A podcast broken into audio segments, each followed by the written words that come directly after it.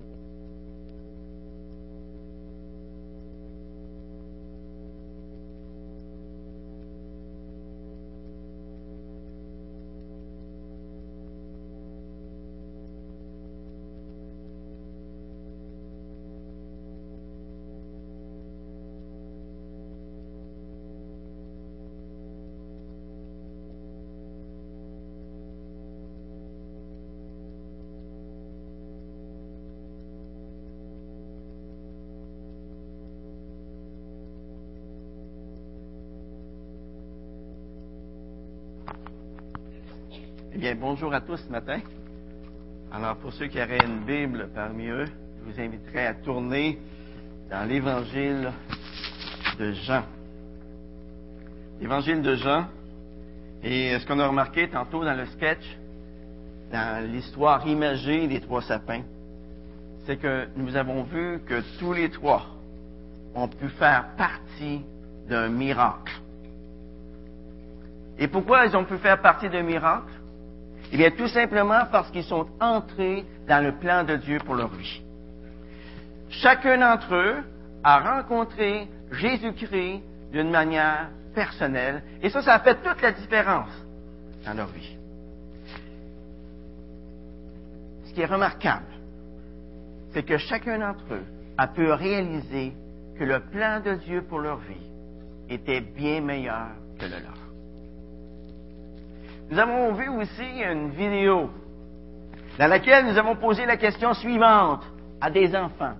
Noël, qu'est-ce que ça signifie pour vous? Eh bien là, nous avons eu des réponses. Des réponses d'enfants. Mais il y a quelques années, on a posé cette même réponse à des adultes en Europe et en Amérique. Et vous allez remarquer que les réponses ne sont pas très différentes de celles des enfants. Pour la très grande majorité d'entre eux, il y allait de réponses comme celle-ci. Noël, c'est la fête de l'amour. Noël, c'est la fête des enfants. Noël, c'est la fête des cadeaux.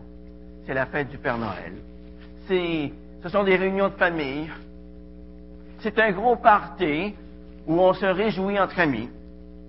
Et bien bas sur la liste, on trouvait Noël, eh bien, c'est l'anniversaire de l'entrée de Jésus dans ce monde.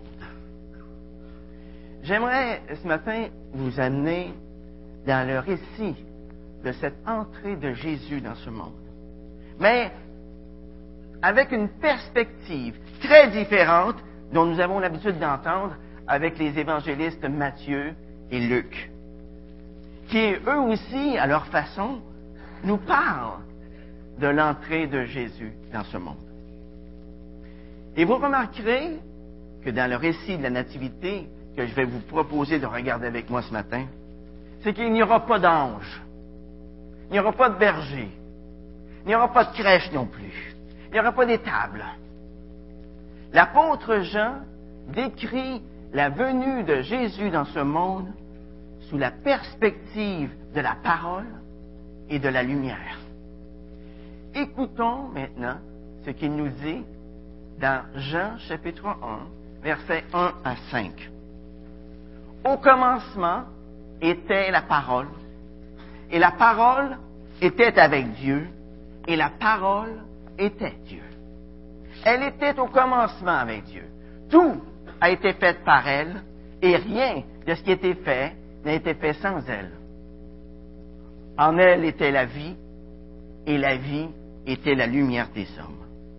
La lumière luit dans les ténèbres, et les ténèbres ne l'ont point reçue.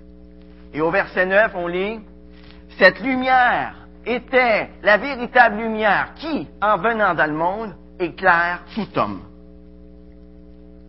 Elle était dans le monde, et le monde a été fait par elle, et le monde ne l'a point connue. Elle est venue chez les siens, et les siens ne l'ont point reçue. Mais à tous ceux qui l'ont reçue, à ceux qui croient en son nom, elle leur a donné le pouvoir de devenir enfants de Dieu, lesquels sont nés non du sang, ni de la volonté de la chair, ni de la volonté de l'homme, mais de Dieu. Et la parole a été faite chair, et elle a habité parmi nous, pleine de grâce et de vérité, et nous avons contemplé sa gloire, une gloire comme celle du Fils unique venu du Père. Comme vous le voyez, c'est exactement la même histoire. La même histoire que dans les autres récits de la Nativité, mais avec un angle complètement différent. Le miracle est encore le même. C'est Dieu qui s'est fait chair en la personne de Jésus. C'est la vie qui nous est proposée et c'est la lumière qui nous est offerte. Mais dites-moi, avez-vous déjà imaginé ce que serait notre monde sans lumière? Pensez-y un instant. Personne ne pourrait se voir ou voir quoi que ce soit d'autre ou qui que ce soit d'autre. Un monde sans lumière serait un monde où l'on ne pourrait jamais apprécier les beautés de la nature, telles que les montagnes, les rivières, les lacs, la mer, les couchers de soleil. On ne pourrait pas voir non plus toutes les variétés d'animaux, toutes les variétés de poissons, toutes les variétés de pierres précieuses, toutes les merveilles que notre œil peut contempler. Mais pire que cela, un monde sans lumière serait un monde sans vie, car les plantes ne pousseraient plus. Et de là, toute la chaîne alimentaire qui en dépend mourrait. Un monde sans lumière, c'est inconcevable, n'est-ce pas? Mais gloire à Dieu, la première chose qu'il a faite au premier jour de la création, c'est la lumière. Dieu savait que, très bien, que la lumière était indispensable à la vie. Un monde sans lumière, c'est inconcevable. Mais, voyez, posons-nous maintenant la question inverse. Si on ne peut pas concevoir un monde physique sans lumière, est-ce que nous pouvons concevoir la vie spirituelle sans lumière spirituelle? Avez-vous déjà imaginé ce que serait le monde s'il n'y avait pas de lumière spirituelle? Pensez-y encore un instant. Une lumière, c'est-à-dire un monde sans lumière spirituelle, ce serait un monde sans espérance. Ce serait un monde où le prince des ténèbres se trouverait. Ce serait un monde de douleur, de souffrance. Ce serait un monde où il va y avoir un jour des pleurs et des grincements de dents pour l'éternité. Et voilà pourquoi, à travers les siècles, beaucoup de gens ont cherché cette lumière spirituelle, parce que Dieu a mis dans le cœur de l'homme la pensée de l'éternité. L'homme, au plus profond de son cœur, sait que le monde dans lequel il vit présentement débouche sur quelque chose de beaucoup plus grand. L'homme sait que le monde dans lequel il vit présentement, ce n'est que l'antichambre de l'éternité. Pour ceux qui cherchent la lumière spirituelle, eh bien, il y a certains d'entre eux qui l'ont trouvée. Mais beaucoup, beaucoup d'entre eux ne l'ont pas encore trouvé. Pourquoi? Tout simplement parce qu'ils ne l'ont pas cherché à la bonne place. Beaucoup de gens ont cherché cette lumière spirituelle dans le passé, dans les sciences occultes. Ils l'ont cherché dans le mouvement du Nouvel Âge. Ils l'ont cherché dans toutes sortes de sectes. Et beaucoup d'autres l'ont cherché aussi dans des hommes faillibles, tels que Bouddha, Mahomet, Confucius et Platon. Parlant de Platon, il y a quelques années, j'ai lu l'allégorie de la caverne de Platon. C'est une histoire fascinante qui nous parle d'un monde qui est plongé dans les ténèbres et qui prend ces ténèbres pour la réalité. Dans l'allégorie de la caverne, il y a des hommes qui vivent dans une grande caverne dont l'entrée est très longue. Ils vivent là depuis toujours, les jambes et la nuque attachées. Et ceci fait en sorte qu'ils sont incapables par eux-mêmes de regarder tout ce qui se passe réellement derrière eux. Et assez loin derrière eux, il y a un feu qui brûle.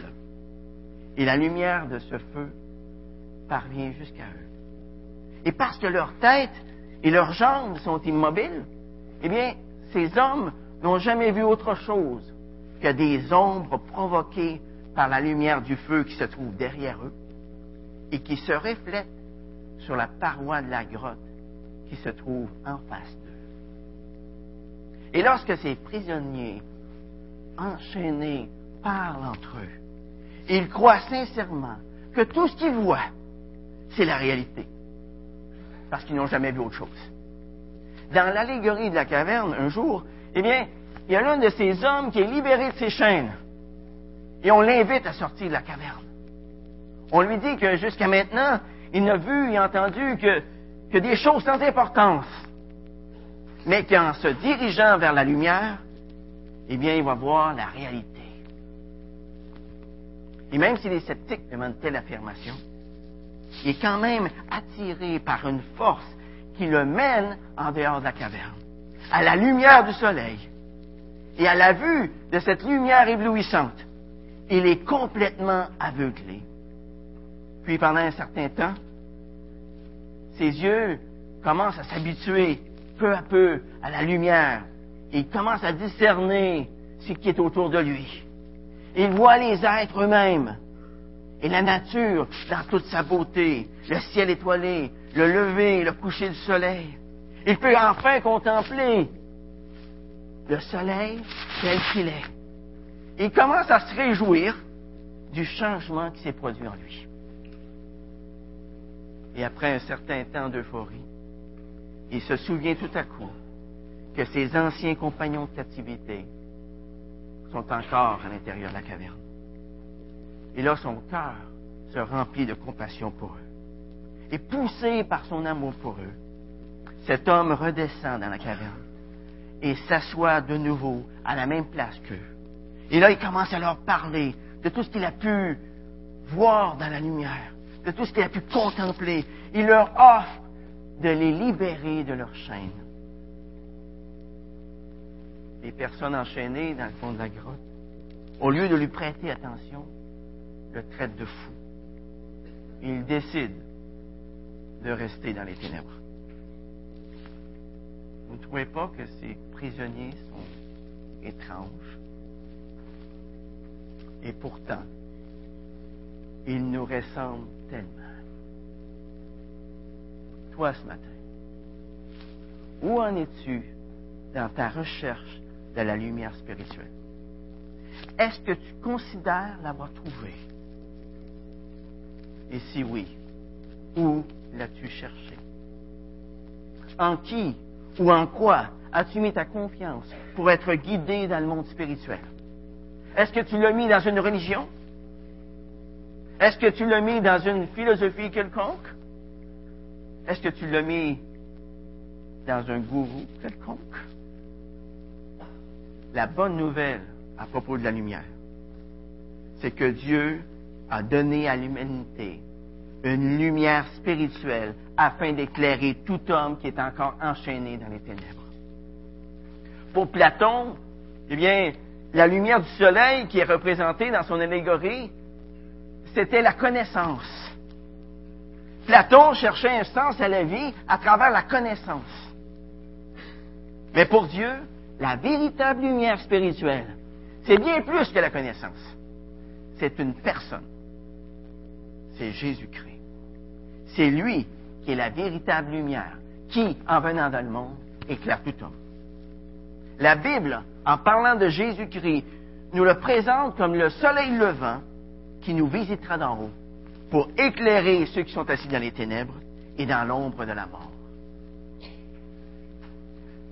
Plus de 700 ans avant la venue de Jésus-Christ dans ce monde, le prophète Isaïe a parlé des signes qui accompagneraient l'arrivée du Messie. Il a déclaré le peuple qui marche dans les ténèbres voit une grande lumière. Sur ceux qui habitent le pays de l'ombre de la mort, une lumière resplendit, car un enfant nous est né, un fils nous est donné, et la souveraineté reposera sur son épaule. On l'appellera admirable, conseiller, Dieu puissant, Père éternel, Prince de la paix. Oui? Il y a un événement particulier qui s'est produit sur cette terre il y a un peu plus de 2000 ans. C'est un événement qui a marqué à tout jamais l'histoire de l'humanité. C'est la venue de, Dieu lui-même sur cette terre en la personne de Jésus-Christ. La parole de Dieu nous dit que Jésus est venu dans le monde. Pourquoi? Pour être la lumière des nations. Jésus est venu dans le monde pour éclairer ceux qui sont assis dans les ténèbres et dans l'ombre de la mort et pour diriger nos pas dans le chemin de la paix. Jésus est venu dans le monde pour faire sortir de leur cachot les habitants des ténèbres. Jésus est venu dans le monde afin que quiconque croit en lui ne demeure pas dans les ténèbres. Oui, Jésus dit, moi je suis la lumière du monde. Celui qui me suit ne marchera pas dans les ténèbres, mais il aura la lumière de la vie. Seul, seul Jésus peut transformer les yeux aveugles de notre âme et les rendre capables de voir son amour pour nous. Et ça, c'est ce que Jésus-Christ a fait pour moi. Il y a maintenant 38 ans.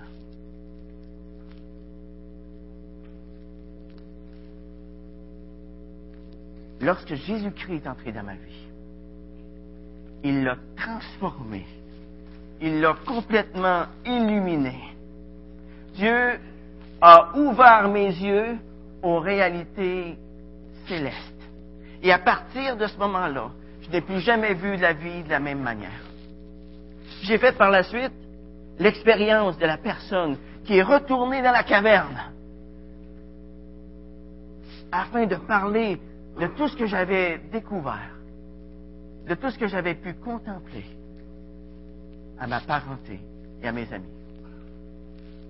Mais pour plusieurs d'entre eux, ils n'ont rien voulu savoir. Vous savez, accepter le fait que tout ce qu'on a pu croire depuis tant d'années n'est pas vrai. Ça, c'est quelque chose de très difficile à accepter pour certaines personnes. Vous savez, s'avouer pécheur et se repentir n'est pas quelque chose de facile. Et réaliser qu'on a des choses à changer dans notre vie, c'est pas facile non plus. Et voilà pourquoi plusieurs rejettent Jésus-Christ comme lumière dans leur vie. Et pour ceux qui l'ont fait, ils sont comme le prisonnier de la caverne qui a été libéré de ses chaînes. Ils sont dans la joie parce qu'ils ont pu expérimenter la vraie lumière. Et ceci fait en sorte qu'ils veulent le partager avec d'autres, avec les amis d'autrefois. Tant et aussi longtemps que nous sommes vivants, Dieu adresse un appel à tous ceux qui dorment dans les ténèbres à venir à sa lumière pour être sauvés. Dans Jean chapitre 12, verset 36, Jésus nous dit encore ce matin, pendant que vous avez la lumière, croyez en la lumière, afin que vous deveniez des enfants de lumière. Jésus nous invite à croire en lui, à le recevoir dans notre cœur. Mais de même que les personnes qui sont dans la caverne ne peuvent être forcées à aller vers la lumière, nous devons nous aussi choisir entre accepter sa lumière ou la refuser. Nous devons choisir entre accepter son salut ou le refuser. Oui, cette lumière que Dieu nous offre ce matin pour éclairer notre vie, lui donner un sens, c'est Jésus-Christ. Il est le seul qui peut nous sauver de nos péchés. Il est le seul qui peut nous sauver des conséquences de nos péchés. Les amis, si Jésus n'était pas né il y a un petit peu plus de 2000 ans. Il n'y aurait pas de Noël, car il n'y aurait pas de sauveur. Il n'y aurait aucune espérance, aucune paix, aucune joie, aucun pardon, aucun salut, aucune lumière. Et voilà pourquoi un Noël sans Jésus-Christ dans sa vie aujourd'hui, c'est complètement vide de sens. c'est comme une coquille vide. Est-ce que vous pouvez dire ce matin à l'exemple du roi David, l'Éternel est ma lumière, l'Éternel est mon salut, de qui aurais-je crainte? L'Éternel est le refuge de ma vie, de qui aurais-je peur? Est-ce que vous pouvez sincèrement, de tout votre cœur, dire cela ce matin? Eh bien, si tu, ne peux pas dire ça ce matin, souviens-toi que Noël représente un miracle. Le miracle de la lumière qui dissipe les ténèbres dans notre vie. Souviens-toi que Jésus-Christ est la lumière. Il est la lumière qui, en venant dans le monde, a la possibilité d'éclairer tout homme. Souviens-toi que tous ceux qui le reçoivent dans leur vie, tous ceux qui croient en son nom, eh bien Jésus leur a donné le pouvoir de devenir enfants de Dieu. Souviens-toi que le salut ne se trouve en aucun autre, car il n'y a sous le ciel aucun autre nom donné parmi les hommes par lequel nous puissions être sauvés. Vous savez, il y a deux choses qu'on peut faire avec un miracle. Y croire ou ne pas y croire. Et ce choix a des conséquences éternelles. Quel choix veux-tu prendre ce matin? Veux-tu entrer dans le plan de Dieu pour ta vie? Ou bien veux-tu suivre ton propre plan? Si tu veux entrer dans le plan de Dieu pour ta vie ce matin, alors je vais t'inviter à prier avec moi dans ton cœur et à inviter Jésus-Christ à entrer dans ta vie afin qu'il puisse l'éclairer, afin qu'il puisse l'illuminer, afin qu'il puisse prendre toute la place dans ta vie. Prions. Courbons nos têtes et prions. Père éternel, je reconnais ce matin que je suis encore dans les ténèbres, que je suis un pécheur perdu sans toi. Seigneur, je te demande pardon d'avoir vécu jusqu'à maintenant dans une totale indépendance envers toi. Alors, Seigneur, ce matin, viens éclairer ma vie. Mets ta lumière en moi, Seigneur, afin que je puisse voir mes péchés, que je puisse te les confesser. Délivre-moi de mes chaînes, Seigneur. Seigneur, je te demande pardon pour ma vie de péché jusqu'à maintenant. Je reconnais ce matin que Jésus-Christ est mort pour mes péchés. Seigneur Jésus, je t'ouvre la porte de mon cœur, entre dans ma vie, purifie-la. Seigneur, je t'invite à entrer dans ma vie pour que tu en sois le Seigneur, que tu en sois le Maître. Fais de moi, Seigneur, la personne que tu veux que je sois. Brille en moi, Seigneur, afin que ta vie puisse se refléter dans toutes mes actions. Seigneur, merci. Merci pour tout ce que tu as accompli. Au nom de Jésus. Amen. Si tu as fait cette prière-là avec moi ce matin, eh bien, je t'invite, je t'invite à ne pas garder cela pour toi, mais partage-le, partage-le avec ceux qui t'ont invité, partage-le avec d'autres personnes autour de toi, afin que tous puissent se réjouir ensemble de ce que Dieu peut faire dans une vie. Amen.